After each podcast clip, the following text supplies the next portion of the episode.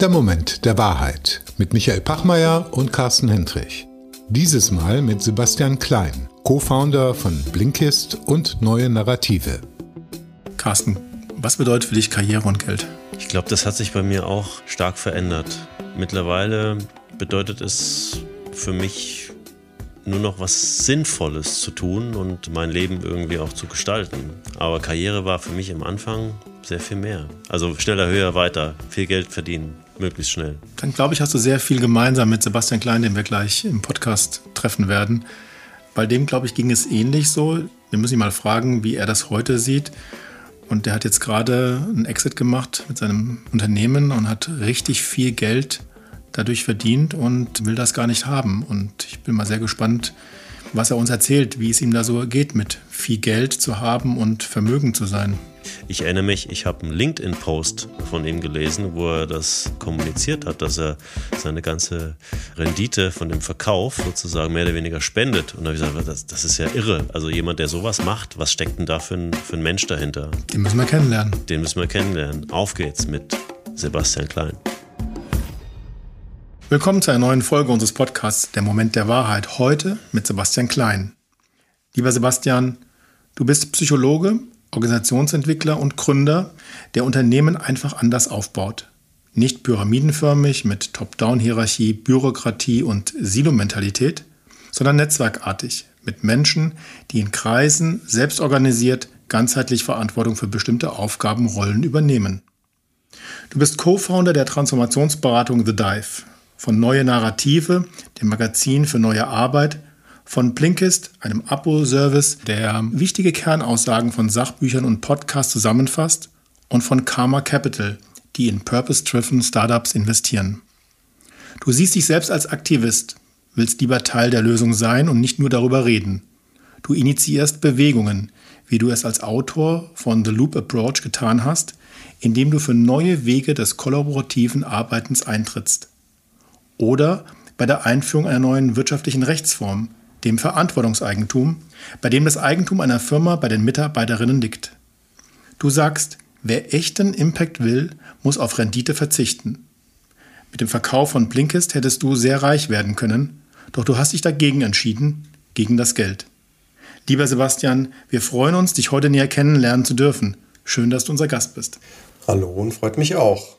Sebastian, wir kennen dich ja aus verschiedensten Zusammenhängen und eine Sache ist uns in den letzten Wochen aber dann doch sehr bemerkenswert aufgefallen, nämlich als es darum ging, dass du nach einem Exit darüber nachgedacht hast, was du mit deinem Geld machst. Und vielleicht fange ich mal ganz direkt an. Was bedeutet eigentlich für dich Karriere und Geld? Starten wir gleich mit den ganz kleinen Fragen. Also der Moment der Wahrheit ist der Podcast für die großen Themen dieser Zeit. Genau. Also was ich dazu auf jeden Fall sagen kann, ist, dass sich meine Meinung dazu ständig ändert. Also ich glaube, es ist einfach so ein Entwicklungsprozess. Hm, als ich angefangen habe zu arbeiten, hatte ich ein ganz anderes Bild davon als heute, was es bedeutet, Karriere zu machen. Ich hatte, ich kann ja mal so eine, vielleicht ein, zwei Anekdoten dazu erzählen. Mein erster Job war in der Beratungswelt. Fand ich fast traumatisierend, diese Arbeitserfahrungen, weil für mich Autonomie und so Gestaltungsmöglichkeiten wichtig sind. Und da war man, habe ich mich gefühlt wie so ein Sklave. Und das heißt, nachdem ich da raus bin und dann selber angefangen habe zu gründen, dachte ich, muss jetzt einfach möglichst schnell so reich werden, dass ich nicht mehr arbeiten muss.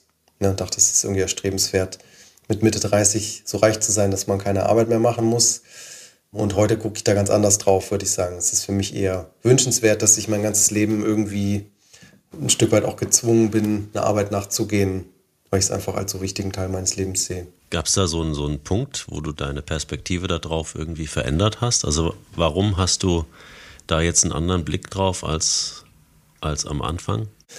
Na, ich habe, glaube ich, dann so ein paar Jahre später gemerkt, dass ich meine Werte auch in der Arbeit ausleben kann. Ich habe mir halt selber dann mit der Zeit so ein Umfeld gebaut, wo ich einfach die Art von Arbeit machen kann, die mir mehr Spaß macht als alles, was ich sonst so mache im Leben, wo auch meine Werte jetzt nicht ständig anecken und ich glaube, seitdem gucke ich da einfach anders drauf. Ja. Also Arbeit erst so was Lästiges, deswegen muss man schnell loswerden und reich werden und Wenn man aber so mit der Perspektive reingeht, das ist eigentlich ein integraler Bestandteil des Lebens, in dem man sich auch ausleben kann, seine Werte leben kann, dann ist das was, was sehr Positives. Also warum damit aufhören? So also interpretiere ich das.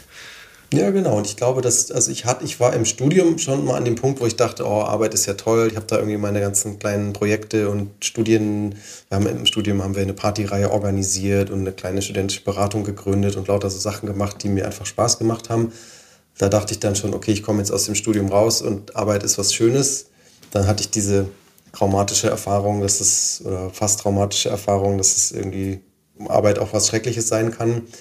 Und ein Stück weit glaube ich, dass es dass viele Leute so aus dem Studium rauskommen und eigentlich Lust haben und denken, ich kann hier was gestalten und eine Arbeit finden, die meinen Werten entspricht und dann so ein bisschen sich an der Realität abarbeiten. Ich glaube, ich hatte dann Glück, dass ich da nochmal die Kurve gekriegt habe, das dann doch wieder so mir zu bauen, wie ich es vielleicht vorher schon mal hatte im Studium. Was war da so traumatisch in der Beratung? Wir sind ja beide selber, Carsten, nicht auch viele Jahre in großen Beratungsfirmen gewesen, also können das vielleicht auch ganz gut nachvollziehen. Aber was war für dich so abschreckend, dass du gesagt hast, nee, so möchte ich nicht arbeiten? Ja, ich habe das erst im Nachhinein dann auch selber richtig reflektiert, wie sehr das eigentlich im Widerspruch zu meinen Werten stand. Um da vielleicht ein paar Beispiele zu geben, mir ist wirklich Autonomie einfach sehr wichtig, so dieses Gefühl, dass ich selber entscheiden kann, was ich mache. Und in dem Beraterjob, wo ich da war, war das einfach überhaupt nicht gegeben. Also ich habe mich wirklich gefühlt wie ein Sklave und musste jeden Morgen und jede Stunde damit rechnen, dass irgendjemand sagt, alles ist jetzt anders und du musst alles anders machen. Dazu kommt noch, ich glaube, ein wichtiger Wert für mich ist sowas wie Ehrlichkeit oder Transparenz. Und ich hatte, ich hatte das Gefühl, da in einem Umfeld zu sein, wo Ehrlichkeit nicht sehr wertgeschätzt wird, also wo man eigentlich ständig sich gegenseitig anlügt und irgendwie so die Wahrheit so zurechtwurschtelt, wie es gerade so in die eigene Agenda reinpasst. Und das hat für mich total geclasht, ne, weil ich da einfach dann auch nicht ich selber sein konnte. Hat man dir irgendwie eine Karriere vorgegeben oder bist du irgendwie geprägt worden mit einem Bild? Nach dem Studium musst du in so ein Unternehmen reingehen oder musst du überhaupt in ein Unternehmen gehen und dann Karriere machen? Was war da so dein Bild von Karriere, was du mitgenommen hast aus dem Studium oder? Na, ich habe Psychologie studiert und im Psychologiestudium lernt man einerseits so relativ viel darüber, wie die menschliche Psyche funktioniert und kriegt so nahegebracht, dass man Wissenschaftler werden kann, Therapeut und dann ist eigentlich schon Schluss. Alles andere ist so ein bisschen exotisch. Und ich wusste, dass die Sachen beide jetzt für mich nicht so die Berufsbilder sind. Und hatte dann halt das Bild, okay, ich möchte jetzt irgendwas finden, wo ich irgendwie als junger Mensch schon was gestalten kann. Ich wusste auch, weil Psychologen oft damals zumindest wahnsinnig schlecht bezahlt werden. Ich habe mich im Studium immer geweigert, diese unbezahlten Praktika oder 300 Euro im Monat Praktika zu machen. Und bin deshalb in dieser Beraterwelt gelandet, weil ich damit als irgendwie Mitte, Ende 20-Jähriger schon relativ, also erstmal das Gefühl hatte, ich kann was gestalten. Ich sitze auf einmal mit den mit in den Vorstandsetagen, kriege ein relativ gutes Gehalt für so einen jungen Menschen. Ja, das war das, was mich dann damals erstmal angesprochen hat. Hattest du ein Bild von Karriere gehabt? Was ist Karriere für dich gewesen damals? Was ist es heute? Das ist eine gute Frage. Also ich ich glaube, dass ich damals jetzt nicht so unendlich, also ich habe im Ende meines Studiums ich bestimmt nicht darüber nachgedacht, was, wo bin ich mal, wenn ich irgendwie mein Arbeitsleben beende, sondern eher so die nächsten zehn Jahre gedacht. Und da hatte ich so das Bild, okay, ich will jetzt einfach irgendwie schnell so objektiv erfolgreich sein, also irgendwie gutes Geld verdienen, einen Job machen, den andere Leute irgendwie wertschätzen und wichtig finden. Und ich muss aber auch dazu sagen, ich bin aus dem Studium rausgekommen, habe Psychologie studiert, ich hatte keine Ahnung, wie Unternehmen funktionieren, ich hatte keine Ahnung, wie unsere ganze Wirtschaftswelt funktioniert. Ich wusste nur, wie eine Schule von innen aussieht und wie eine Uni so grob funktioniert und was Wissenschaftler machen. Alles andere war dann erstmal so, musste man erstmal rausfinden. Und jetzt habe ich inzwischen, muss ich gerade mal kurz rechnen, irgendwie 13 Jahre später das Gefühl, ich habe so einigermaßen verstanden, wie unsere Wirtschaftswelt funktioniert, wie Unternehmen funktionieren und habe dadurch für mich auch ein Bild, okay, wo sehe ich mich da und wie möchte ich, also wie möchte ich diese Zeit gestalten. Ich, hab, ich tue mich mit diesem Karrierebegriff ein bisschen schwer. Ich habe hab mich nie angesprochen gefühlt von diesen linearen Karrierewegen, so du bist erst Consultant und dann wirst du irgendwie Projektleiter, dann wirst du Principal und dann wirst du Senator und dann König oder so. Das hat mich nicht angesprochen. Es war mehr so ein Experiment für dich auch in diese Beraterwelt, weil viele gehen ja genau damit rein, so mit dem Bewusstsein, alle zwei Jahre werde ich da irgendwie promoted, ne, up or out. Das heißt, die haben auch schon das Bild, dass sie dann entweder in, was ich, zehn Jahren Partner sind oder irgendwie dann in irgendeinem Konzern irgendwo äh, in der Leitungsfunktion einsteigen. Das hattest du gar nicht. Also du bist da so sehr offen rein, das Geld hat gelockt und mal gucken, was passiert, so ungefähr. Genau, und ich wusste aber auch schon, dass ich da nicht so lange bleiben werde. Also ich hatte ja. schon im Studium auch stark das Gefühl, ich will eigentlich mein eigenes Ding machen, ich will selber was gründen, hatte aber auch das Gefühl, dass das Psychologiestudium mich jetzt nicht so wahnsinnig darauf vorbereitet hat. Das hat auch gestimmt, also ich hätte jetzt nicht selber damals eine Firma gründen können. Ich hatte so ein bisschen den Verdacht, okay, diese, diese Beraterzeit, die bringt mir noch was bei, so eine Art praktischen Praxis-MBA hatte ich mir davon versprochen. Genau, und ich wusste schon, dass das jetzt nichts ist, wo ich ewig bleiben will. Und hast du dann nach dem Beraterjob direkt gegründet? So hatte ich es eben verstanden, weil das ist ja auch mutig dann, ne? Oder hast du noch mal, bist du noch mal irgendwo, hast du was anderes noch ausprobiert, bevor du selber in die Selbstständigkeit gegangen bist? Na, ich bin raus und hatte dann damals, ich weiß nicht, ob es, ich glaube, das gibt es immer noch, es gab so einen Gründungszuschuss, also man hat dann quasi Arbeitslosengeld bekommen, aber für so eine Zeit von, ich glaube, neun oder zwölf Monaten mit dem Ziel, selber was zu gründen, sich was aufzubauen. Das hatte ich damals genutzt und wusste nicht was, aber wusste, dass ich gründen will und habe dann erstmal mit einem Freund, der auch zu, zur gleichen Zeit frustriert aus der Beratung ausgestiegen ist, dachten wir, wir werden innerhalb von einem halben Jahr Millionäre. Haben dann gesagt, wir wissen zwar nicht wie, aber wir überlegen uns was und haben dann sind dann darauf gekommen, so kühlende Halstücher einen Sommer lang zu verkaufen. Haben wir als Produkt uns ausgedacht und auch produzieren lassen und eine Website gebaut. Wir haben bis heute ehrlicherweise muss man sagen nur ein paar hundert Stück davon verkauft, also wir sind damit nicht sehr reich geworden. Und ich hatte aber parallel dazu, weil ich da auch vorher schon dran gearbeitet hatte, an dieser Idee zu Blinkist, das, das ist schon in meinem Studium, hatte ich da schon angefangen dran zu arbeiten, auch mit ein paar Leuten. Und das hat sich dann, als wir nicht zu Millionären mit den Halstüchern geworden sind, ist das dann irgendwie so ein bisschen in den Vordergrund getreten. Dann habe ich da mehr Zeit reingesteckt und dann ist daraus letztlich so ungefähr ein Jahr, nachdem ich bei BCG raus bin, ist dann die Gründung von Blinkist gewesen. Was macht Blinkist? Kannst du das ganz kurz mal zusammenfassen? Das ist eine App für Sachbuchzusammenfassungen. Also einfach ein, ein neues Format für ungefähr 15 Minuten lange Buchzusammenfassungen zum Lesen und zum Anhören.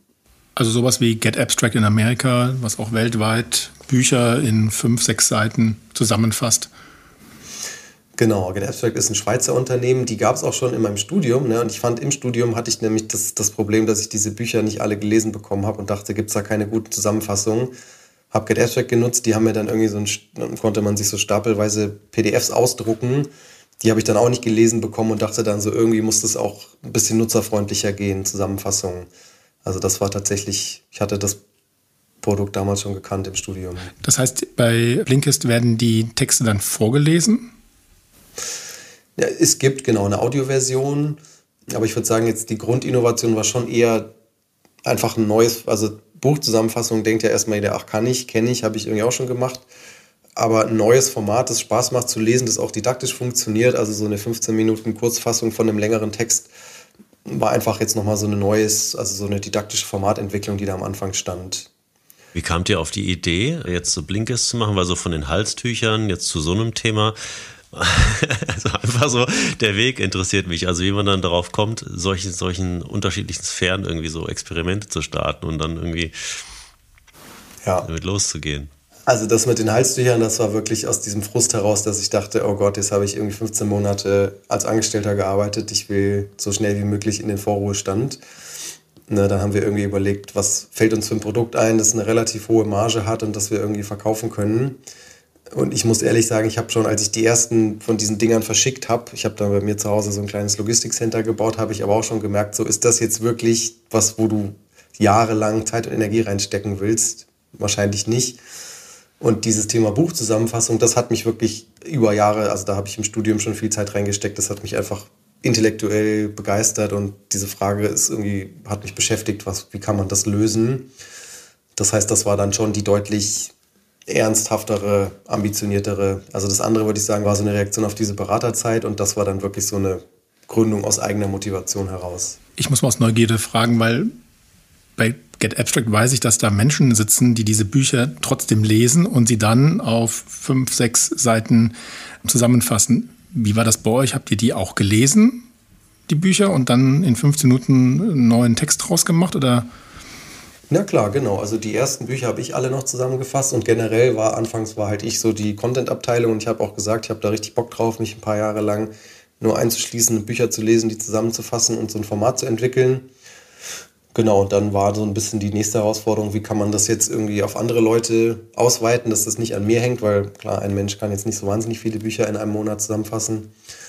Dann hatte ich quasi so eine, so eine Gruppe von Genies gefunden, also Leute, die da also wirklich das beeindruckend gemacht haben, weil sie so viel Wissen mitgebracht haben, so schnell waren, auch noch so gut schreiben konnten. Und dann haben wir irgendwann aber auch gemerkt, so jetzt nur diese eierlegende Wollmilchsau immer zu suchen, das ist auch nicht so skalierbar. Wir müssen den Prozess so aufbauen, dass da mehr Leute mitarbeiten können, dass wir das auch arbeitsteilig machen können. Das heißt, ich habe dann wirklich auch viel Zeit reingesteckt, selber erstmal Bücher zusammenzufassen, das Format zu entwickeln, mit meinen Kollegen zusammen damals natürlich. Und dann aber auch so einen Prozess zu bauen und da ganz viele Leute irgendwie mit einzubinden. Das hat mich ungefähr die ersten zwei Jahre, glaube ich, beschäftigt. Aber das hast du jetzt auch nicht dein Leben lang gemacht, weil, wenn ich das richtig weiß, hast du dieses Jahr deine Anteile verkauft. Also du bist nicht mehr bei Blinkist oder bist du immer noch bei Blinkist und hast nur Geld gemacht durch einen Exit? Na, ich bin da 2016 schon operativ ausgestiegen. Also ne, wir haben 2012 gegründet und dann so vier Jahre später bin ich raus operativ. Also ich hatte wirklich in dieser Blinkist-Zeit eigentlich so ein neues Thema entdeckt, wo ich einfach gemerkt habe, das ist eine neue Herausforderung, die mich packt. Das war dieses, dieser, inzwischen kennen irgendwie viele Leute diesen Themenkomplex New Work, also die Arbeit der Zukunft. Das war damals noch ein bisschen nischiger, hat mich aber sehr beschäftigt. Wir haben dann auch bei Blinkist diese Methoden versucht umzusetzen und ich hatte aber das Gefühl, ich will da eigentlich noch viel mehr Zeit reinstecken und mich eigentlich nur noch damit beschäftigen. Und das war dann einer der Gründe, da rauszugehen. Ich war dann die letzten Jahre immer noch als quasi Miteigentümer involviert, aber habe jetzt seit 2016 nicht mehr mitgearbeitet. Jetzt kommen wir nochmal zu der Geldfrage. Du hast letztes Jahr die Anteile verkauft, hast viel Geld eingenommen und hast dann aber gesagt, du willst es gar nicht behalten, dieses Geld. Ja, ich hatte auch vorher schon einen Teil meiner Anteile verkauft. Also das ist ja, Blinkist ist so ein typischer Venture Capital Case, wo dann immer wieder in Finanzierungsrunden Investoren einsteigen und dann gibt es auch manchmal die Chance, Anteile zu verkaufen. Das habe ich dann zweimal gemacht, hatte da schon so einen Teil-Exit gemacht und jetzt dieses Jahr wurde die Firma dann ganz gekauft. Und ich hatte deswegen auch schon, ich sage das, weil ich auch ein paar Jahre einfach Zeit hatte, mich damit auseinanderzusetzen. Was heißt das eigentlich, wenn ich auf einmal nicht mehr irgendwie 0 Euro auf dem Konto habe, sondern dann irgendwie eine halbe Million oder eine ganze Million? Und ich habe mich parallel, also ich habe erstens beobachtet, was es mit mir macht, auf einmal Geld zu haben. Und ich habe mich auch viel mit dem Thema Ungleichheit beschäftigt. Ne, das ist ja in Deutschland echt ein Riesenthema. Da hat der Piketty, so ein französischer Ökonom, hat da zwei so sehr dicke Bücher drüber geschrieben, die habe ich beide gelesen, hat danach das Gefühl, okay, es ist ein Riesenproblem, wird total unteradressiert und ich will nicht Teil dieses Problems sein. Und habe dann jetzt im Rahmen des Exits gesagt, dass ich alles, also meine ganzen Anteile und auch das ganze Geld, das daraus kommt, in eine gemeinnützige Struktur packe und mir daraus so 10% des Werts, des aktuellen Werts mal rausnehmen kann als Altersabsicherung. Und der Rest ist dann aber wirklich da eingeloggt und wird gemeinnützig gewidmet. Was wird damit gemacht? Was heißt gemeinnützig gewidmet? Was machst du für Projekte? Ich muss da immer ein bisschen differenzieren zwischen was, was ist wirklich schon umgesetzt und was ist so entschieden und angedacht, aber noch nicht da. Ähm, also es geht erstmal darum, wirklich dieses, dass, dass diese Assets eingeloggt sind, also dass das nicht mehr mein Privatvermögen ist. Und was darin dann jetzt schon passiert und noch weiter ausgebaut werden soll, ist einerseits Philanthropie, also Spenden, Unterstützen von Organisationen, die auf Spenden angewiesen sind. Und das andere ist so ein, also ich sage jetzt mal Impact Investing, auch wenn der Begriff, finde ich, ein bisschen zu breit genutzt wird. Also das Investieren von Kapital in Unternehmen, die für mich auch Teil dieses, dieses Wandels sind, nach neuen Prinzipien. Und ich will daraus mit der Zeit auch so ein was bauen, wo auch andere Leute rein investieren können, weil ich glaube, dass wir, wenn wir unsere Wirtschaft umbauen wollen, also die Wirkung von Kapital und auch die Art, wie investiert wird, relativ radikal umdenken müssen. Ich habe mich damit jetzt auch erst die letzten Jahre beschäftigt und will da jetzt auch die nächsten Jahre mehr zu machen und sehe meine Rolle gerade drin, auch wirklich selber erstmal ein paar Schritte zu machen und darüber reden zu können, weil ich auch merke, dass es viel wirkungsvoller ist, sowas erstmal selber zu machen, statt anderen zu erzählen, sie sollen es mit ihrem Geld machen. Was diese Umsetzung angeht, bin ich da gerade noch dabei, dieses ganze Konstrukt zu bauen, muss ich ehrlich sagen. Also das ist jetzt viel noch so Vision und lose Ziele. Kannst du mal sagen, was ist der Unterschied zwischen ich habe selber Geld als Sebastian Klein durch diese Exits und ich habe Zugriff auf das Geld durch eine Organisation, der ich natürlich auch irgendwie vorstehe? Also was ist da für dich der Unterschied? Was macht das in den jeweiligen Optionen mit dir selber? Das ist eine sehr berechtigte Frage, genau, weil das ist ja da auch, also da liegt sehr viel in den Details, würde ich sagen. Für mich ist dieser erste Schritt zu sagen, etwas ist nicht mehr mein Privatvermögen, heißt ja auch schon mal, okay, ich kann mir davon jetzt nicht irgendwann eine Yacht oder ein, zehn Autos oder eine Insel kaufen. Das heißt, ich bin dann schon mal nicht mehr Teil dieser, dieser Ungleichheit. Ne? Ich bin auf einmal nicht mehr der Typ, der irgendwie über Millionen oder zehn Millionen oder was auch immer verfügt, sondern ich bin dann irgendwie jemand, der ein relativ normales Vermögen besitzt als Privatperson. Und dann ist es aber so, klar, wenn ich dann alleine die Kontrolle habe über ein Unternehmen und sagen kann, hier investieren wir rein, hier spenden wir und so weiter, ist es natürlich trotzdem noch wahnsinnig viel ökonomische Macht, die damit an mir hängt. Na, und das wird jetzt ehrlicherweise auch im ersten Schritt so sein. Ich will das schon so bauen, dass das von mir entkoppelt ist, dass da mehr Leute mitentscheiden, dass es irgendwann auch gar nichts mit mir zu tun hat. Realistischerweise jetzt die ersten Jahre wird es schon so sein, dass es dann erstmal noch sehr stark an mir hängt. Aber ich finde, das ist ein wichtiges Thema, weil natürlich dieses, ich mache jetzt die Sebastian Klein Stiftung, wo da mein Name drauf steht und mit der äh, entscheide ich, was gut für die Gesellschaft ist, löst nur einen Teil des Problems. Mhm. Aber ist das sozusagen die eine Erkenntnis, die dich da dazu getrieben hat? Also dieser Punkt aus der Erfahrung, wenn man Geld hat, die Verantwortung vielleicht, die damit einhergeht und auch die Macht, die man hat, dass du gemerkt hast, du willst das gar nicht? Also ist es, ist es, was halt, mich interessiert einfach so dieser, dieser Schritt, ne, vom ich will schnell reich werden zu den Schritten, die du jetzt gegangen bist. Irgendwas ist ja da, muss doch da passiert sein bei dir. Na, ich glaube, als ich damals dachte, ich will schnell reich werden, habe ich noch nicht verstanden, wie Reichtum und Armut zusammenhängen. Also, so das, also damals dachte ich einfach, das Geld kommt irgendwo her und dann habe ich halt welches und dann geht es mir gut. Und inzwischen gucke ich da aber eher drauf und denke mir, dass so das, der Reichtum des einen ist irgendwo auch die Armut der anderen. Also ne, es ist ja am Ende doch einfach eine Gesamtsumme und wenn ich sehr viel habe, haben andere mindestens mal relativ wenig. Kann man sich jetzt drüber streiten, ob auch wie das auch absolut zusammenhängt. Und mir persönlich ist Gleichheit sehr wichtig. Also ich, und ich finde auch, das steht in unserer Verfassung so drin, dass wir ein Land sind, in dem alle gleich sind und in dem eigentlich auch der Staat gleiche Bedingungen für alle schaffen soll. Und wenn ich mich mit dem Thema Ungleichheit und wie unsere Gesellschaft aktuell ist beschäftige, habe ich das Gefühl, wir sind überhaupt nicht, also diese Gleichheit ist nicht gegeben, sondern es hängt sehr stark daran, ehrlicherweise auch, wo man reingeboren wird, weil das meiste Vermögen in Deutschland einfach vererbt wird. Na, wenig davon wird von Leuten verdient, die mit wenig oder null anfangen. Und für mich ist es, also es ist einfach, ich möchte nicht, dass unsere Gesellschaft sich noch mehr in diese Richtung entwickelt, sondern ich wünsche mir mehr eine Gesellschaft, die von Gleichheit geprägt ist. Ja, und das wusste ich alles nicht, als ich 30 war. Da dachte ich irgendwie, das Geld fällt dann vom Himmel und dann habe ich irgendwie ein paar Millionen und wird ja zum Glück irgendwann auch älter und denkt über die Sachen nach. Das heißt, du hast schon ein Stück weit auch wirklich eine Art Bestimmung auch gefunden in dieser Erfahrung, dass du sagst, es hat mich so sehr geprägt, dass ich mein Leben jetzt weiter ausrichten möchte? Oder sagst du, auch das ist für mich etwas, was jetzt vielleicht mal ein Jahr dauert? Also wie committed bist du jetzt zu so einer Aufgabe? Weil das ist ja eigentlich eine große Aufgabe. Ne? Das ist ja auch immer das, was, was so Kapitalismuskritik immer so ein bisschen mitschwingt, dass das System inhärent, also auch Ungleichheit produziert. Das sind jetzt auch die Punkte, die du so ein Stück weit erkannt hast. Ne? Und das sind ja große Räder, die man jetzt hier dreht. Also siehst du da für dich auch eine mittlerweile eine Art Lebensaufgabe drin, um das mal ein bisschen einzuordnen? Das ist eine gute Frage. Also meine bisherige Erfahrung ist, dass ich alle paar Jahre auf so neue Themen stoße, wo ich denke, so, oh Gott, das, das, das möchte ich jetzt genau verstehen und da möchte ich auch irgendwas zur Lösung beitragen. Deswegen würde ich jetzt nicht direkt sagen, es ist eine Lebensaufgabe, weil ich weiß nicht, was in fünf Jahren ist. Ne? Wie ging es bei dem Thema so? Ich habe halt diese Piketty-Bücher gelesen, dachte so, oh je, das steuert gerade auf eine Katastrophe zu und habe dann irgendwann gemerkt, so, ach, wenn wir hier über Ungleichheit reden, bin ich ja Teil des Problems. Ne? Wenn ich dann irgendwie auf einmal da ein paar Millionen Euro habe, bin ich einfach schlicht Teil des Problems und hatte für mich dann erkannt, okay, ich möchte lieber Teil der Lösung sein und möchte, und möchte auch lieber mit eigenem Beispiel vorangehen und über meine Entscheidungen, meine Reflexion reden, als mich jetzt hinzustellen und irgendwelchen Leuten zu sagen, ihr müsst aber jetzt bitte schön irgendwas anders machen, weil ich finde immer, dass es, also ist das, was mir leichter fällt und was man auch selber ja unter Kontrolle hat, zu sagen, ich versuche mein eigenes Leben so zu gestalten, wie ich es richtig finde Ne, versus ich stelle mich hin und sage anderen, was sie machen sollen. Das finde ich immer ein bisschen schwieriger.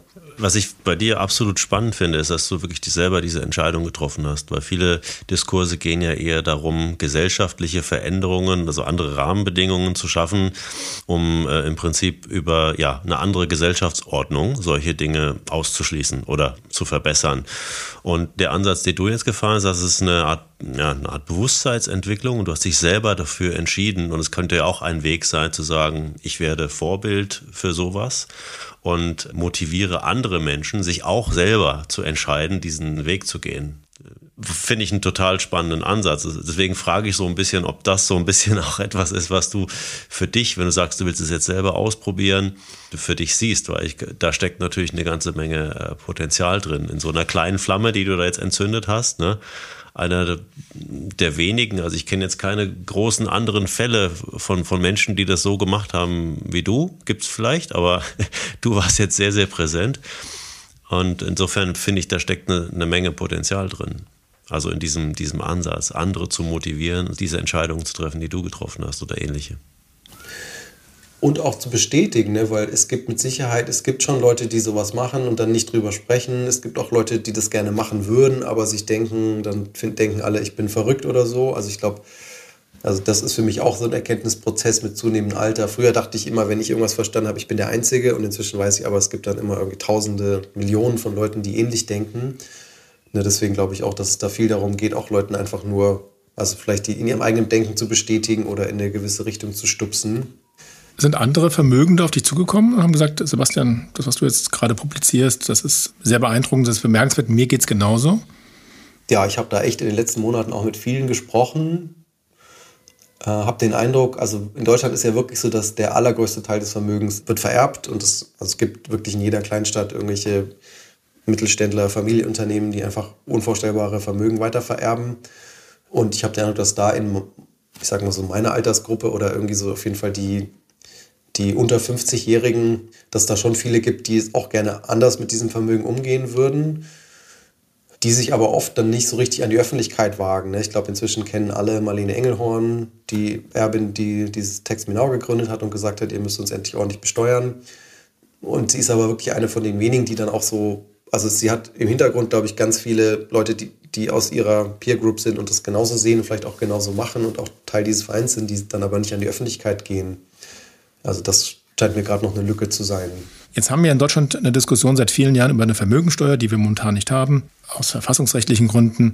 Wir haben eine Erbschaftssteuer, die viel zu wenig Einnahmen produziert im Vergleich zu der Menge an Geld, was von einer Generation in die nächste vererbt wird. Ist das für dich ein politischer Ansatzpunkt zu sagen, da müssen wir eigentlich viel mehr tun, wir müssen viel stärker besteuern, wir brauchen eine Vermögensteuer, wir müssen die Ungleichheit über ein faires, gerechteres Steuersystem sehr schnell beseitigen. Ist das auch einer deiner Forderungen? Absolut. Also ich finde, es ist wirklich, also es ist eines der interessantesten Phänomene in der Politik unserer heutigen Zeit, finde ich, dieses Thema Erbschaftssteuer, ne, weil 99 Prozent der Leute würden massiv davon profitieren, wenn wir eine ordentliche Erbschaftssteuer hätten und eine Mehrheit der Leute sind dagegen weil das dann immer so populistisch den Leuten verkauft wird nach Adam, verliert ihr das Häuschen der Oma, was dann euch weiter vererbt wird. Obwohl diese Vorschläge immer da ansetzen, dass Leute, die nicht irgendwie mehrere Millionen haben, auch wirklich gar nicht betroffen wären. Äh, also finde ich wirklich interessant und also ich finde das wirklich auch frustrierend, dieses Gefühl von, wir haben so wahnsinnig viel Kapital. Ne? Wir haben irgendwie wirklich viele Leute, die in Armut leben. Die Hälfte der Bevölkerung besitzt nichts. Und das reichste eine Prozent besitzt irgendwie geschätzte 5 Billionen Euro, was eine unvorstellbare Summe an Geld ist. Ich finde so die Relation, das sind 5 Billionen und der jährliche Haushalt des Bundes sind so ungefähr 500 Milliarden, also 10 Prozent davon. Ich finde, da sieht man mal die Relation, wie wenig man von diesem Riesenhaufen Geld nur über Steuern wegnehmen müsste, um schon signifikant mehr Geld zu haben. Weil wir haben ja gerade auch diesen Fall, jetzt werden Sozialleistungen gekürzt, die Schulen werden kaputt gespart, unsere Infrastruktur verrostet vor unseren Augen, weil kein Geld da ist. Was ich total verrückt finde, wenn man bedenkt, wie viel Geld Jahr für Jahr einfach nur von einer Generation die nächste weitergegeben wird. Ich meine, da schwingt ja auch mal so ein bisschen mit, dass zum einen das Misstrauen in Politikerinnen und Politiker, in Menschen, die Regierungsverantwortung haben, nicht ordentlich mit meinem Geld umzugehen. Und das zweite Argument, was ja dann auch oft kommt, ist, naja, wir sind ja Unternehmerinnen und wir tun ja schon so viel. Wir haben eine eigene Stiftung, wir fördern die Kindergärten, wir fördern die Infrastrukturen in unseren Orten. Wir geben Beschäftigung für Tausende von Familien und deren Kinder und, und Kindeskinder. Also da wird ja sehr stark mit einer sozialen Verantwortung argumentiert, die heute schon existiert. Wie gehst du mit solchen Argumenten um? Also ich glaube, dieses Argument, dass Unternehmer so wahnsinnig viel äh, spenden und so, ist, glaube ich, relativ gut widerlegt. Soweit ich weiß, sind die, also relativ gesehen spenden die Leute mit dem wenigsten Geld am meisten und nach oben hin wird es dann immer weniger. Wenn man sich mal mit dem Thema Stiftungen befasst, merkt man auch, dass die meisten Stiftungen irgendwie 99 Prozent ihres Kapitals in irgendwelche oldschool schädlichen fossilen Sachen anlegen und dann irgendwie so ein paar Peanuts im Jahr verteilen. Also und unterm Strich kommt da nicht so viel bei rum bei der Gesellschaft. Und also was ich glaube, ist, wir haben jetzt einfach 40 Jahre neoliberale Politik gehabt. Also und da steckt ja drin, der Staat ist schlecht, alles muss privatwirtschaftlich organisiert werden. Und jetzt sehen wir, was mit dem Gesundheitssystem passiert, wenn man es privatwirtschaftlich macht. Und wir sehen an ganz vielen anderen Stellen, was, dass es nicht so gemeinwohlorientiert ist. Und was ich mir da eigentlich viel mehr wünschen würde, wäre, dass wir mal wieder hinkommen zu so einem Verständnis von, dass, naja, sowas wie ein Staat und ein Gemeinwesen hat ja auch was Positives, eine Errungenschaft. Ne, dass die Straße hier vor der Haustür ist ja quasi Gemeinschaftseigentum, die gehört mir und allen anderen Leuten, die Steuern bezahlen oder die hier leben. Und irgendwie haben wir das, aber wir denken dann immer so, ah, die Politiker da oben, die machen nur Quatsch mit dem Geld. Wenn das die Einstellung ist, dann müsste man es ja ändern. So ein politisches System lässt sich ja auch ändern.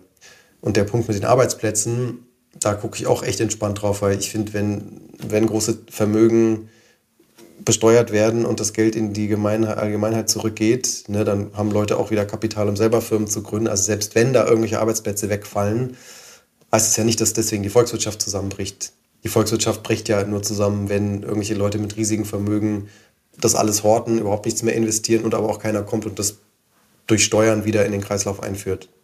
Ich finde es auch wissenschaftlich so, so interessant, weil wir wissen sehr genau, wer arm ist in dieser Gesellschaft. Wir haben eine sehr intensive Armutsforschung an deutschen Universitäten, aber wir haben eine sehr rudimentäre, schlecht ausgestattete Reichtumsforschung. Wir wissen eigentlich gar nicht so ganz genau, was die Reichen alles haben. Ja, und du hast ja gerade auch schon so ein paar Hinweise gegeben, dass das ja nicht nur Geld ist und Aktien, sondern halt auch eben Häuser und Immobilien und Straßenzüge und Infrastrukturen und dergleichen mehr. Du hast mal erzählt, dass wer echten Impact haben will als, als Unternehmerin, muss auf Rendite verzichten. Ist das dir nur bei deinem Verkauf von, von den Blinkist-Anteilen bewusst geworden oder war das auch schon der Ansatz, mit dem du zum Beispiel auch deine anderen Unternehmungen in der Vergangenheit gegründet und geführt hast? Dass es da nicht per se oder primär auf die Rendite ankommt? Na, ich habe jetzt mit meinen letzten Gründungen, habe ich ja das Modell Verantwortungseigentum gewählt. Und das sieht ja so aus, dass, eine, dass ein Unternehmen nicht mehr verkauft werden kann und auch keine Gewinne ausgeschüttet werden können. Das heißt, wenn so ein Unternehmen, wie jetzt zum Beispiel mit Neue Narrative machen wir das so, da haben wir auch Investoren, die investieren da rein und irgendwann kaufen wir, also die kriegen dann stimmrechtslose Anteile, wir kaufen die irgendwann zurück mit, also wenn es dem Unternehmen entsprechend gut geht, gibt es dann auch eine Rendite, die ist aber gedeckelt. Und das Ziel ist, dass dadurch das Unternehmen nicht mehr primär dafür da ist, Gewinne für jemanden, der außerhalb der Firma steht, zu erwirtschaften, sondern dass primär die Firma dafür da ist, ihren Purpose zu erfüllen und Geld zu reinvestieren. Also ich bin da auch, ich behaupte da nie, natürlich sowieso nie irgendwie das bis zum Ende verstanden zu haben. Deswegen lerne ich da auch noch viel. Ich führe momentan viele Diskussionen mit Leuten über diese Frage Rendite versus Impact. Und es gibt ja viele Leute, die sagen, es lässt sich gleichzeitig maximieren. Ich glaube aber, dass das nicht stimmt. Ich glaube, dass es am Ende immer eine Entscheidung ist. Ne? Irgendwann muss ich mich entscheiden, nehme ich diesen 1 Euro raus und gebe den dem Shareholder oder reinvestiere ich ihn in meinen Purpose und pflanze irgendwo einen Baum oder mache irgendwas, was jetzt eben keine Rendite verursacht. Deshalb, ich glaube schon, dass man eine Rendite erwirtschaften kann mit Sachen, die Impact erzeugen, nur dass man das beides gleichzeitig maximieren kann, finde ich widersprüchlich. Ist ja auch mal die Frage, was ist Rendite? Gell? In dem Sinne, wie wir es jetzt gerade diskutieren, da reden wir ja von einer ökonomischen Rendite, also von Geld. Ja? Man kann ja auch sagen, da gibt es eine andere Rendite, da gibt es eine kulturelle Rendite, da gibt es eine soziale Rendite, da gibt es eine Rendite in den Aufbau von Infrastrukturen, die dann längerfristig wirken, weil wir dann ein besseres Gesundheitssystem haben, ein besseres Bildungssystem haben zum Beispiel. Ja, nee, absolut. Das ist auch genau mein Bild, dass wir eigentlich Also ich würde sagen, unser Wirtschaftssystem, das hatte seine Berechtigung nach dem Zweiten Weltkrieg. Es gab viel Armut und man hatte viele Ressourcen, nicht so viel Kapital. Und die Frage war, wie können wir jetzt irgendwie Ressourcen aufbrauchen und Kapital aufbauen, also ökonomisches Kapital. Jetzt haben wir unfassbar viel ökonomisches Kapital aufgebaut, das irgendwie diesen Imperativ hat, sich immer weiter zu vermehren und leben aber in einer Zeit, wo wir nicht mehr Kapital brauchen, sondern eigentlich jetzt uns wieder fragen müssten, wie können wir eigentlich gesellschaftlichen, ökologischen, sozialen Return oder Rendite erwirtschaften. Und ich glaube, dass man, also das geht halt nicht, wenn ich gleichzeitig sage, ich will aber auch noch meine ökonomische Rendite maximieren. Dann, dann muss ich eigentlich bereit sein zu sagen, okay, die Zielfunktion ist gesellschaftliche Rendite und die Interessen des Kapitalgebers müssen sich dann unterordnen. Und dann hat man vielleicht am Ende keine so tolle Rendite erwirtschaftet, sondern nur sein Geld erhalten oder vielleicht auch was verloren. Das weiß ich jetzt nicht genau, je nachdem. Wie ist denn das in dieser Rechtsform Verantwortungseigentum? Dafür stehst du ja auch auf. Du sagst, das muss eine neue, weitere wirtschaftliche Rechtsform neben der OHG und der GmbH und der AG in Deutschland sein. Was ist da das Besondere? Und nochmal die Frage, sind die Anteilseignerinnen dann die Mitarbeiterinnen oder sind das auch Leute, die nicht operativ in dem Unternehmen arbeiten? Genau, gut, dass du sagst, es ist ja gerade, gibt es dafür noch keine Rechtsform. Das heißt, wir sind jetzt mit Neue Narrative zum Beispiel einfach eine GmbH und haben unsere Satzung so angepasst, dass wir dadurch Verantwortungseigentum sind, indem wir diese zwei Grundsätze, die ich vorhin kurz erwähnt habe, umsetzen, dass die Anteile nicht verkauft werden können und keine Gewinne ausgeschüttet werden. Also man hat so ein Asset Lock. Und was man dann macht, ist, dass man auf Englisch heißt diese Rechtsform Steward Ownership. Also Steward ist der Treuhänder. Man braucht deswegen immer Treuhänder, die das Eigentum treuhänderisch halten. In unserem Falle ist es eine GBR, in die alle MitarbeiterInnen rein können. Also jeder, der bei uns arbeitet und mehr als drei oder ab drei Tagen die Woche und mindestens ein Jahr dabei, hat das Recht, in diese Eigentümer GBR einzutreten und hat dann eine Stimme. Also wir haben dort alle eine Stimme. Und das ist dann quasi die Eigentümerversammlung, ja. Und du könntest aber genauso auch sagen, die drei Leute, die die Firma gegründet haben, sind die Treuhänder und bleiben die auch, auch wenn sie die Firma vielleicht operativ verlassen also ich glaube, da ist man relativ frei. Wir haben halt gesagt, die Verantwortung soll immer in der Firma liegen bei den Leuten, die dort gerade arbeiten. Ist ja eine Form von Demokratisierung von Unternehmen? Würde ich sagen, ja. Also ich genau, bin jetzt selber nicht so ein Riesenfan von Basisdemokratie, aber es ist definitiv eine Demokratisierung, ja. Wie funktioniert das dann, wenn neue Mitarbeiterinnen in das Unternehmen reinkommen? Werden die auch von der bestehenden Mitarbeiterschaft Könnt ihr auch ein Veto einlegen, wenn da jemand reinkommt, der jetzt irgendwie nicht so passt? Wer, wer bestimmt also, um jemanden einzustellen? Macht das der Geschäftsführer, der Personalchef oder wer macht das? Ja, man muss es trennen. Also was ich eben erwähnt habe, diese Eigentümerinnenversammlung, ne, das ist ein Gremium, das braucht es ja für, also ne, GmbH braucht dieses Gremium, um sowas wie Investmententscheidungen formal zu beschließen.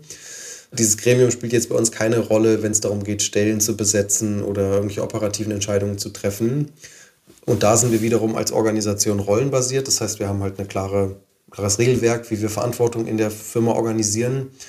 Eine GmbH muss ja formal einen Geschäftsführer haben oder Geschäftsführung und die Geschäftsführung hat eigentlich die ganze Entscheidungsmacht. Wir haben das dann über eine Zusatzvereinbarung quasi ausgehebelt und gesagt, diese Macht der Geschäftsführung wird überschrieben durch die Rollenorganisation.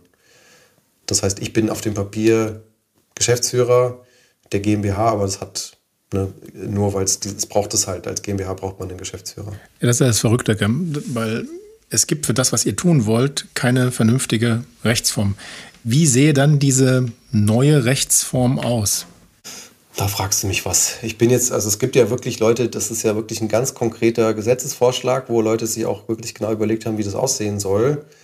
Ich kann es dir aber gar nicht sagen, weil ich mir den nie im Detail angeschaut habe. Also ich weiß nur, dass dieser eine Aspekt ist der Asset Lock, also das, die heißt ja, also der Vorschlag ist ja Gesellschaft mit gebundenem Vermögen. Ne, aber wo die dann sonst noch von der GmbH abweicht, könnte ich dir jetzt gar nicht sagen. Mhm. Ist da nicht auch noch die Purpose-Stiftung irgendwie mit einem Prozent bei euch, bei Neue Narrative, auch mit drin, die das sozusagen, ich sag mal, nicht überwacht, aber so ein bisschen auch ja, berät oder, oder drauf achtet, vielmehr, dass das auch wirklich so eingehalten wird, wie ihr euch das vorgenommen habt? Genau, das ist ein wichtiger Teil, gut, dass du sagst.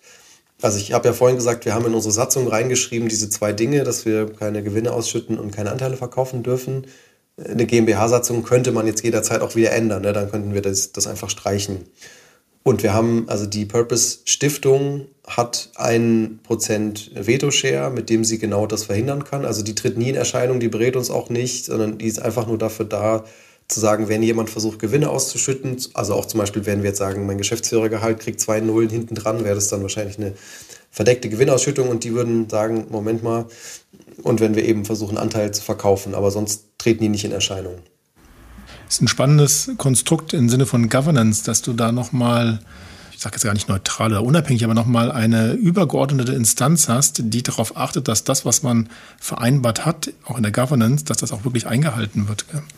Ja, und es macht halt Sinn, weil eine Stiftungssatzung kannst du nicht ändern. Also du brauchst halt, brauchst irgendwas, was, was sich nicht so leicht verändern lässt.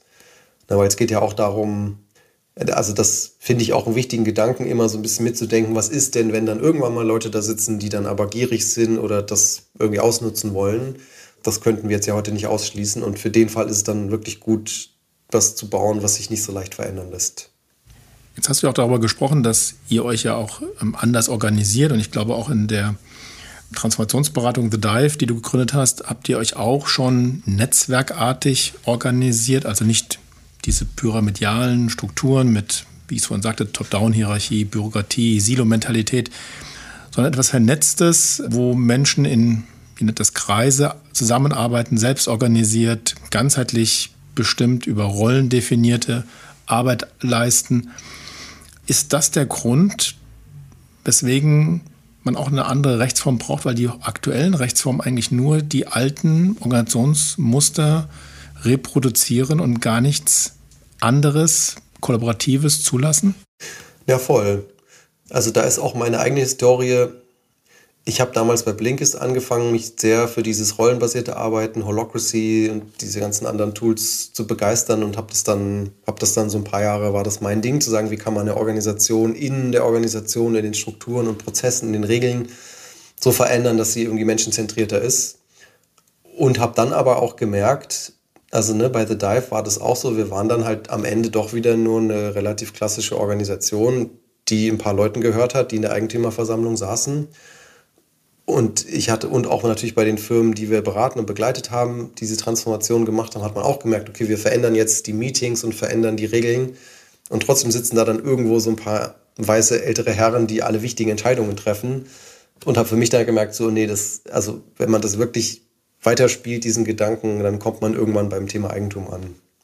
Ist es auch Teil deiner, ich sag mal, Mission jetzt oder die, wie du die nächsten Jahre für dich siehst, vielleicht auch andere zu überzeugen, in solche Modelle reinzugehen? Also sind Adressaten jetzt deiner Message auch die Familienunternehmerinnen da draußen, wo du sagst, äh, denen möchte ich auch mal erzählen, was mein Weg ist, weil es gibt ja Beispiele, ne, wie Engelhorn zum Beispiel, aber siehst du das auch Teil? Was sind für dich die nächsten Schritte auf diesem Weg, da weiterzugehen?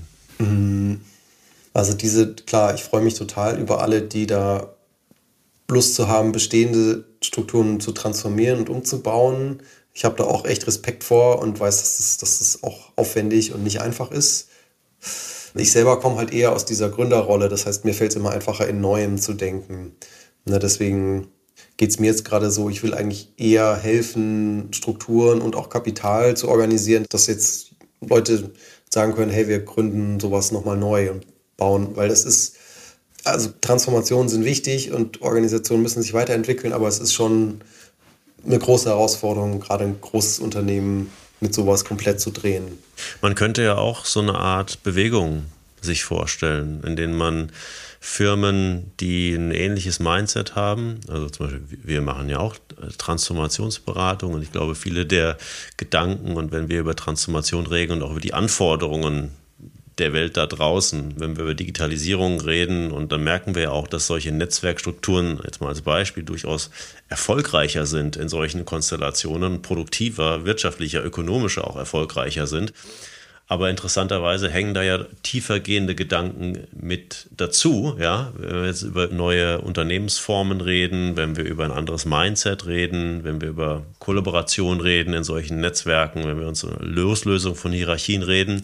Und das sozusagen mit aufzubrechen, ist ja in so einer Transformationsarbeit auch das Schwierige. Man merkt aber trotzdem an der Ecke, hm, dass diese Modelle durchaus auch jetzt in der aktuellen Situation zunehmend wirtschaftlich erfolgreicher sind. Das heißt, man könnte auch eine Bewegung gründen, indem man das Thema sozusagen aus verschiedenen Perspektiven adressiert und vielleicht auch einen Aufruf startet an Unternehmerinnen, die eine ähnliche Mindset, ein ähnliches Mindset haben, Firmen, die sich mit diesen Themen beschäftigen und sagt, okay, warum gibt es nicht eine, eine Bewegung der Solidarisierung, weil es ist ein größeres Thema und verschiedenste Firmen adressieren einzelne Facetten aus diesen Bereichen. Und wir merken alle, dass es eigentlich ein, ein größeres Ding ist, ne? dass wir sozusagen zwar in unserer Nische unterwegs sind, aber jeder merkt auch so in der Nische, in der er unterwegs ist, dass man hier und da immer wieder auch, auch an, an, Grenzen natürlich äh, stößt, ne? wenn wir über Kulturwandel reden.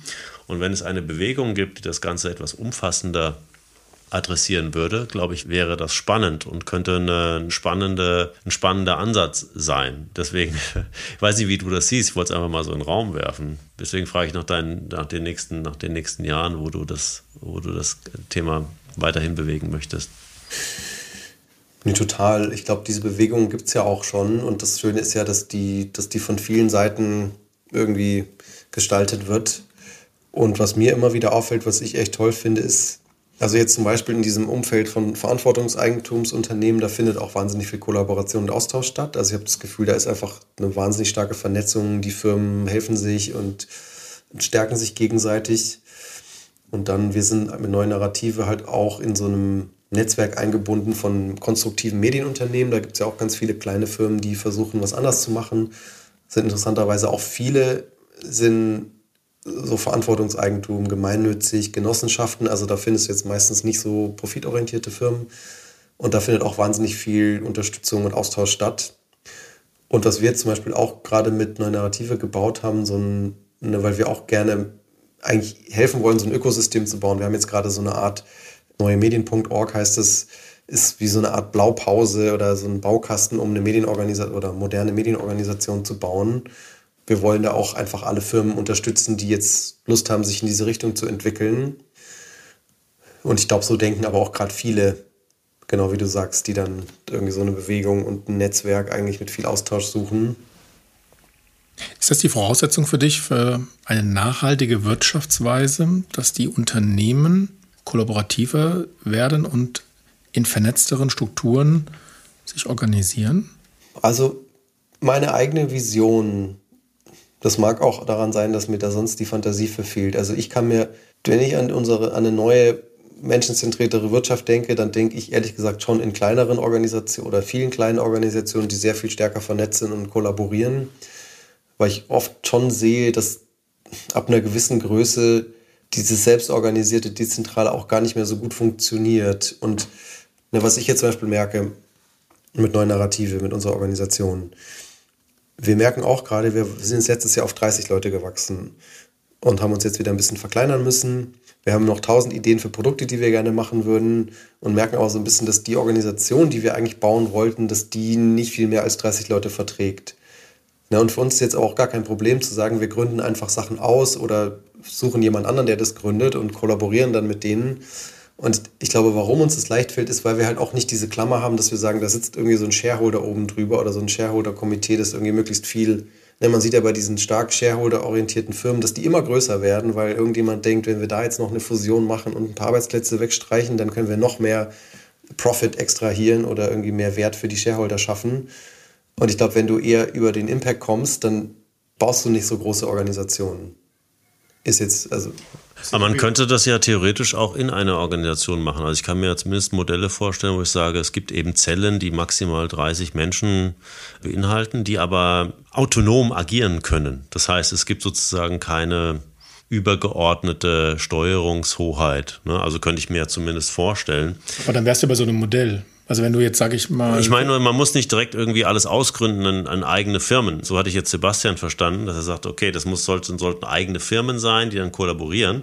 Und deswegen war mein Gedanke, wenn man das von der Verhaltung her sagt, okay, es gibt jetzt keinen CEO, der sozusagen durch, alles durchregiert und, und dann eingreift, sondern es gibt schon also wie autonome Zellen, die in, in der Organisation kollaborieren, die aber eigenständig agieren können. Das heißt, eigenständig unternehmerisch agieren können. Du weißt halt nicht, wohin sich das Ding dann entwickelt. Ne? Also solche Sachen wie Corporate Identity und so weiter wird dann halt schwieriger, weil jeder so seine eigene Dynamik halt hat. Aber möglich wäre das schon, ne? in gewissem, gewissem Grad. Ich glaube halt auch, dass wenn du, das erleben wir ja auch, wenn wir Transformationen bearbeiten und Transformationsprozesse begleiten, dass dann die Komplexität der Aufgabenstellungen so groß ist, dass das überhaupt gar nicht mehr in dem Sinne eine Einheit alleine machen kann und dass der Zwang eigentlich ist, sich mit anderen zu vernetzen und gemeinsam auch jemanden Dritten dann eine, eine Dienstleistung oder auch ein, ein Produkt nahezubringen. Also ein nachhaltiges Produkt, was den Nachhaltigkeitskriterien in, in aller Form entspricht, kann ich mir auch nicht vorstellen, dass das aus einem IT-Team oder aus einem Ingenieursteam heraus entwickelt wird, sondern die brauchen ja, um die verschiedenen Perspektiven, die ökonomischen, die sozialen, die ökologischen Perspektiven mitzudenken in das Produktdesign hinein, die unterschiedlichsten Professionen, alleine da sind sie schon gezwungen, mit anderen zu kollaborieren. Und ich kann mir gar nicht so eine Mega-Organisation vorstellen, wo das alles drin ist. Und wenn wir mal ganz ehrlich sind, wenn wir uns die Großkonzerne angucken, da gibt es ja auch einen Gap an, an Kompetenzen.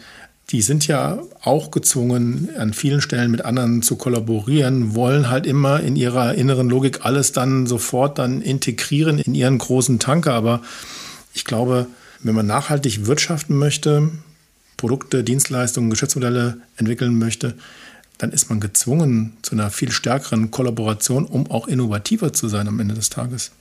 Das denke ich auch, also Kollaboration in jedem Fall. Die Frage ist halt auch, ab wann sollte man dann auch wirklich Sachen ausgründen. Auch das kann ja ein dynamischer Prozess sein. Also, ne, dass kleine Zellen entstehen, die erstmal im Unternehmen, man hat ja vielleicht auch eine gewisse, eine gewisse Sicherheit und dann werden die aber auch ausgegründet. Ne, und dann geht es eher in kollaborativere Modelle, wo man unternehmensübergreifend arbeitet. Das wäre für mich auch so ein organischer Prozess, also ähnlich wie bei einer Zellteilung. Ne? Also erst entsteht ein Konglomerat von Zellen und dann teilt sich der Organismus nochmal.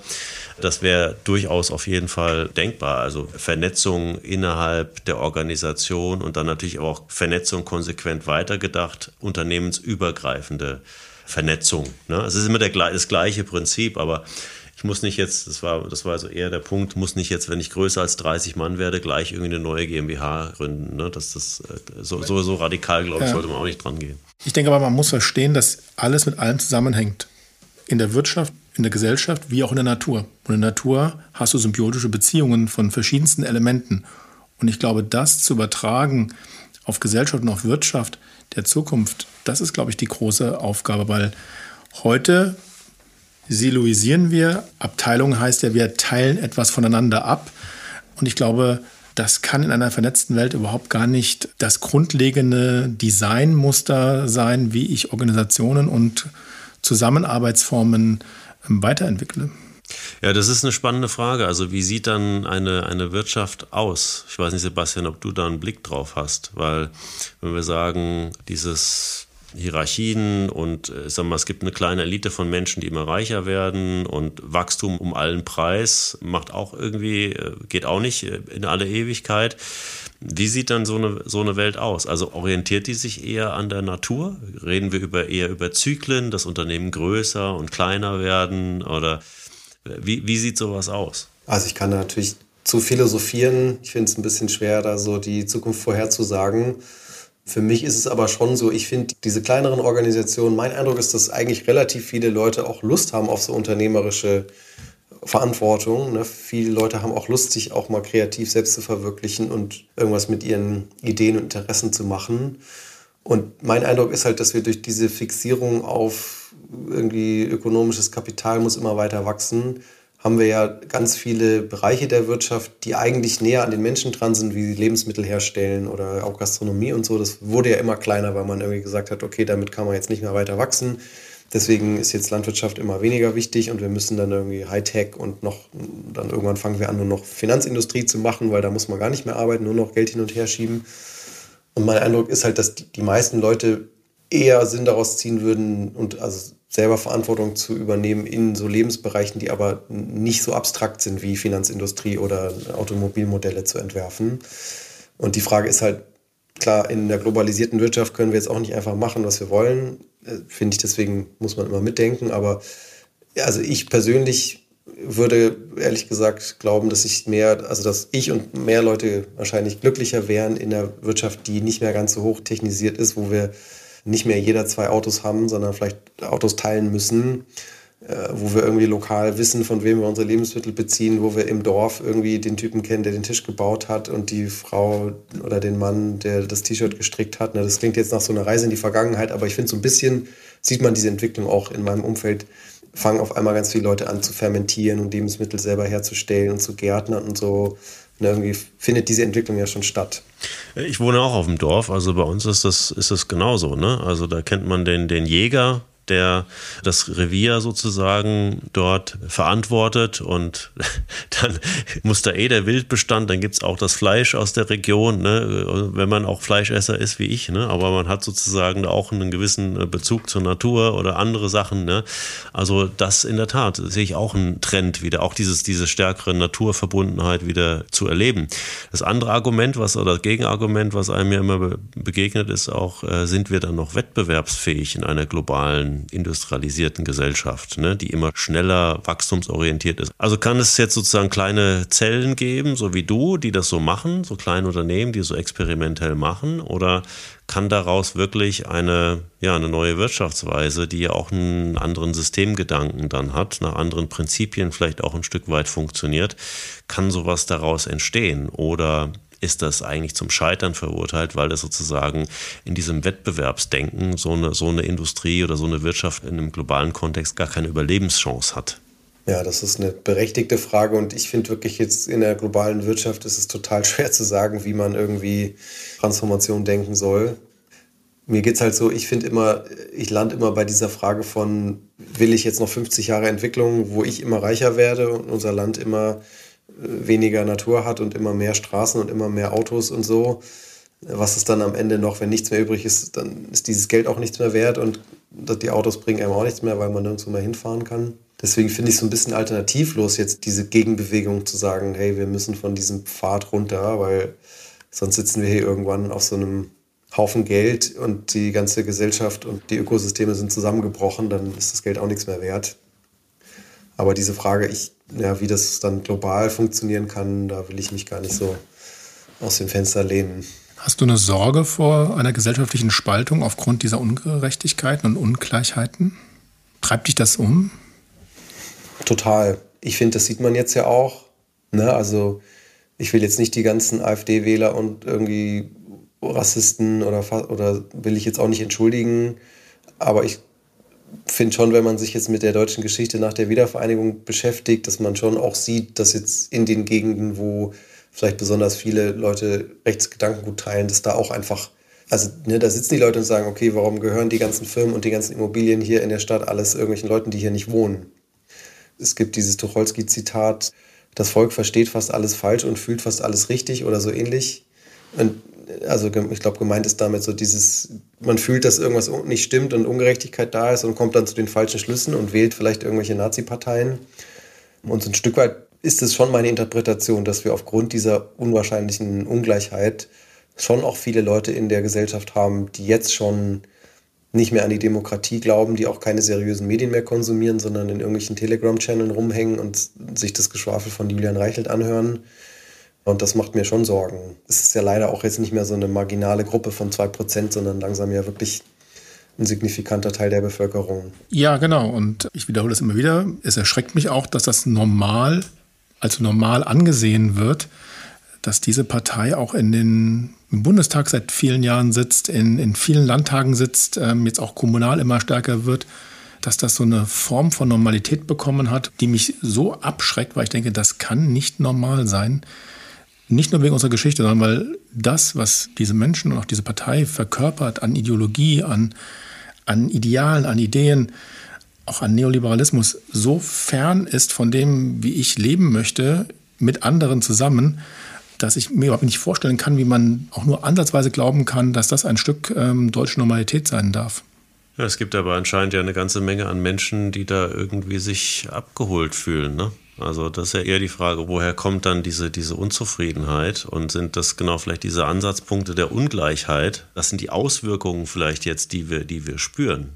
Und die Menschen reagieren so drauf. Und wenn dann jemand ist, der ihnen da irgendwas vom Pferd erzählt, dann springen die halt vielleicht darauf an. Ne? Vielleicht ist das das Phänomen. Also Deswegen sage ich, man muss auch, glaube ich, immer ein bisschen die, die Leute im Blick haben, wo die stehen. Und ich sage immer, jeder, der irgendwie studiert hat oder auf die Uni gegangen ist, es tut immer auch mal gut, äh, mal vier Wochen in den Ferien auf dem Bau gearbeitet zu haben, um auch das mal erlebt zu haben, um diese Realität mal zu spüren. Und äh, man muss, glaube ich, immer gucken, wo die Menschen stehen und was, warum die Menschen vielleicht genau dann auch auf solche Sachen anspringen. Und da ist es, glaube ich, ich weiß nicht, Aufklärung mit Aufklärung ist es dann nicht gemacht. Es sind wirklich Bedürfnisse, die die Leute haben. Ich meine, du merkst jetzt auch durch die Krisen, Inflation, da gibt es Bevölkerungsschichten, da geht es ans Eingemachte gerade, ja. Das ist ja das, was Sebastian sagte. Auf der einen Seite gibt es Menschen, die immer weniger haben und immer ärmer sind und nicht wissen, wie sie ihre Wohnung und die Kita und ihr Leben finanzieren sollen. Und auf der anderen Seite hast du eine ganz, ganz kleine Schicht von Menschen, die du wirklich greifen kannst, ja, wenige tausend Personen, die in den letzten Jahren auch durch die Krisen ja, wahnsinnig viel Geld verdient haben, ihr Vermögen noch größer haben werden lassen in Deutschland, nicht irgendwo auf dieser Welt, sondern in Deutschland. Und ich glaube, das ist auch etwas, was gefühlt wird und wo man natürlich auf Politik guckt. Und wenn dann Politik darauf keine Antworten gibt, wie so eine Ungleichheit aufgelöst wird, dann glaube ich, wenden sich auch Menschen sukzessive von den momentan agierenden Politikerinnen ab. Hm. Genau, das ist aber ein Punkt. Aber hast du, hast du das Gefühl oder habt ihr das Gefühl, Sebastian ja und dich, dass die aktuelle Politik genau die Bedürfnisse dieser Menschen adressiert? Also ich denke da auch viel drüber nach. Mein Eindruck also ich war in den 70ern nicht da, deswegen weiß ich nicht, wie damals Politik war. Mein Eindruck von der Politik heute ist, dass sie sich halt sehr stark an dem orientiert, was die Leute so hören wollen. Und das, na, und das, also wenn ich mich frage, wie kann man eine Gesellschaft verändern, dann habe ich immer das Gefühl, eigentlich musst du bei den Leuten ansetzen. Wenn du Politik verändern willst, musst du die Leute, die die Politiker wählen, ansetzen. Na, und wie kannst du die erreichen? Ich glaube, dass da auch so eine Entwicklung stattgefunden hat, liegt für mich auch daran, dass wir jetzt halt durch das digitale Zeitalter, in dem so Sachen wie Facebook halt passiert sind, was sicherlich keinen positiven Effekt auf unsere Gesellschaft hatte am Ende. Und in der gleichen Zeit sind die ganzen Lokalmedien weggestorben. Viele Leute konsumieren keine seriösen Medien mehr. Das ist wirklich ein Profil. Also ich glaube, früher in den 50ern, 60ern haben alle Leute über die öffentlich-rechtlichen und über Lokalmedien einigermaßen seriöse Medien konsumiert. Ne? Damals gab es bestimmt auch Spinner und die Leute hatten Auffassungen, die wir heute als verrückt bezeichnen würden. Aber also für mich ist es heute echt ein Problem, dass so viele Leute ihre Informationen aus Telegram-Channel, aus der Springerpresse, aus irgendwelchen YouTube-Kanälen beziehen. Und wenn die dann wiederum Politikern sagen, was wichtig ist, dann brauchen wir uns auch nicht wundern, wenn wir die AfD haben und dann gleichzeitig aber auch jetzt in den konservativen Parteien natürlich inzwischen schon so rechtspopulistischen Quatsch serviert bekommen. Das ist ja auch nicht, auch keine gute Entwicklung. Dabei gibt es immer Alternativen, gell? Als Taz-Genosse muss ich sagen, es gibt auch andere Tageszeitungen, andere Medien, die man sehr wohl auch als Eigentümer unterstützen kann. Ja, genau. Und ich glaube, es ist eine relevante Frage, wie kriegen wir jetzt in den nächsten zehn Jahren wieder mehr Leute an Bord, dass sie seriöse Informationen konsumieren. Weil ich finde, wirklich, wenn man sich mal anschaut, wir haben ja Wissenschaft, wir haben seriöse Fakten, die uns zum Beispiel zum Klimawandel sagen, was das Problem ist was getan werden muss. Und dass große Teil der Bevölkerung und große Teil der Politiker sagen, das ist alles Blödsinn, ist ja, ist ja Wahnsinn eigentlich. Ne? Also, und für mich ist jetzt die Frage, wie schaffen wir das denn, dass mehr Leute aus der Allgemeinbevölkerung ihre Informationen aus Quellen beziehen, die eher fakten- und wissenschaftsbasiert sind und nicht eben so Julian Reichelt oder Springerpresse sind. Und ich glaube, also wenn ihr dazu meine Meinung hören wollt, ich glaube, ein großes Problem daran ist auch, dass halt nicht investiert wird. Ne? Ich bin in den letzten 12, 10, 12 Jahren in der Startup-Szene unterwegs gewesen. Keiner investiert in Medienunternehmen. Selbst Blinkist hat es schwer gehabt, obwohl wir so einen offensichtlichen Nutzwert haben, weil alle sagen, auch Medien, damit macht man kein Geld. Ja, und ähm, was ich mir wünsche, ist, dass wir jetzt mal hingehen und sagen, guck mal, wir haben dieses ganze Kapital, wir haben in Deutschland Verlegerfamilien, Erben, die auf dem Haufen Geld sitzen, für das sie nicht so viel getan haben. Ja, und die jetzt mal in die Verantwortung zu nehmen, und ich nehme mich da ja auch nicht aus, ich versuche ja auch meinen Teil dazu beizutragen, zu sagen, hey, wir wollen wir erwarten eigentlich schon, dass dieses Kapital jetzt auch mal in eine Richtung geht, dass sie diese Gesellschaft wieder auf Kurs bringen. Das passiert halt gerade nicht. Irgendwie die Leute, die viel Geld haben, machen damit halt, was sie wollen. In unserer Verfassung steht eigentlich drin, Eigentum verpflichtet. Also eigentlich gibt es diese Erwartung, dass jemand, der viel hat, auch dann irgendwie verantwortlich damit umgeht und was beiträgt. Und ich finde, das, das fehlt gerade total. Vielleicht zum Abschluss nochmal, du hast gerade davon gesprochen, dass wir in bestimmte Dinge, in die richtigen Dinge investieren müssen. Vielleicht kannst du noch mal ein bisschen aufmachen und, und mitnehmen in deine Investitionsreise. Was hat für dich Impact? Was hat für dich einen Wert, wo du sagst, da investiere ich jetzt auch ganz gezielt hinein? Also mit diesem Impact-Thema beschäftige ich mich jetzt seit diesem Jahr ein bisschen intensiver. Das ist echt auch nicht so einfach. Also ähm, bin da immer noch am Anfang gefühlt. Was ich finde, weil, weil ich finde, es wird halt schwierig, irgendwie will ich dann immer, dass es quantifizierbar wird, dass man halt sagen kann, hat was einen positiven Impact, ja oder nein. Und dann merkt man immer, natürlich kann man alles, je nachdem, wie man sich die Berechnung überlegt, so darstellen, dass es irgendwie einen positiven Impact hat. Ne, du kannst ja selber einfach sagen, was du wie gewichtest. Das heißt, da wird es dann oft schwierig. Was ich für mich jetzt mache, ist einfach zu sagen, okay, habe ich irgendwo eine klare Impact-These. Also jetzt habe ich gerade dieses Medienthema schon angesprochen. Ich habe für mich eine klare These, wie man darüber einen positiven Impact erzeugen kann und möchte jetzt im nächsten Schritt da selber Geld reinstecken und dann auch andere Leute einladen, damit einzusteigen. Das zweite Thema, wo ich zum Beispiel reingehe, schon länger, ist Verantwortungseigentum, weil ich da auch diese Impact-These habe, wie können wir darüber die Wirtschaft verändern. Ich habe das selber an, an Firmen wie Blinkist gesehen, was passiert, wenn man auf diesen Venture Capital-Zug aufsteigt. Das hat nicht nur positive Effekte. Äh, und ich finde es wünschenswert, dass mehr Organisationen sich selbst gehören Genau, und ich habe, also das sind so meine beiden großen Impact-Thesen. Ich habe darüber hinaus noch ein, so ein Kriterium, auf das ich gern gucke, das sind diverse Gründungsteams. Also, dass es eben nicht immer nur drei weiße Männer sind, weil das ist halt der Regelfall. Das heißt, ich suche mir immer Gründungsteams, wo immer mindestens eine Frau drin ist oder jemand mit Migrationsgeschichte. Da war ich auch, bald auch das meine Vision von, wie möchte ich eigentlich, dass die Wirtschaft irgendwann aussieht. Da sind nicht mehr alle Chefetagen und Gründungsteams nur noch weiße Männer, weil das, das brauchen wir nicht mehr. Sebastian, vielen herzlichen Dank. Ich habe eine beeindruckende Stunde ähm, gerade erlebt. Ich finde dich sehr reflektiert. Ich finde dich einen sehr nachdenklichen Menschen. Und für mich bist du ein personifiziertes Beispiel dafür, was es bedeutet, wenn man davon redet, dass Eigentum verpflichtet. Und ja, ich hoffe, dass wir uns sehr, sehr bald wiedersehen. Vielen Dank. Alles Gute. Danke, freut mich. Der Moment der Wahrheit mit Michael Pachmeier und Carsten Hendrich. Überall, wo es Podcasts gibt.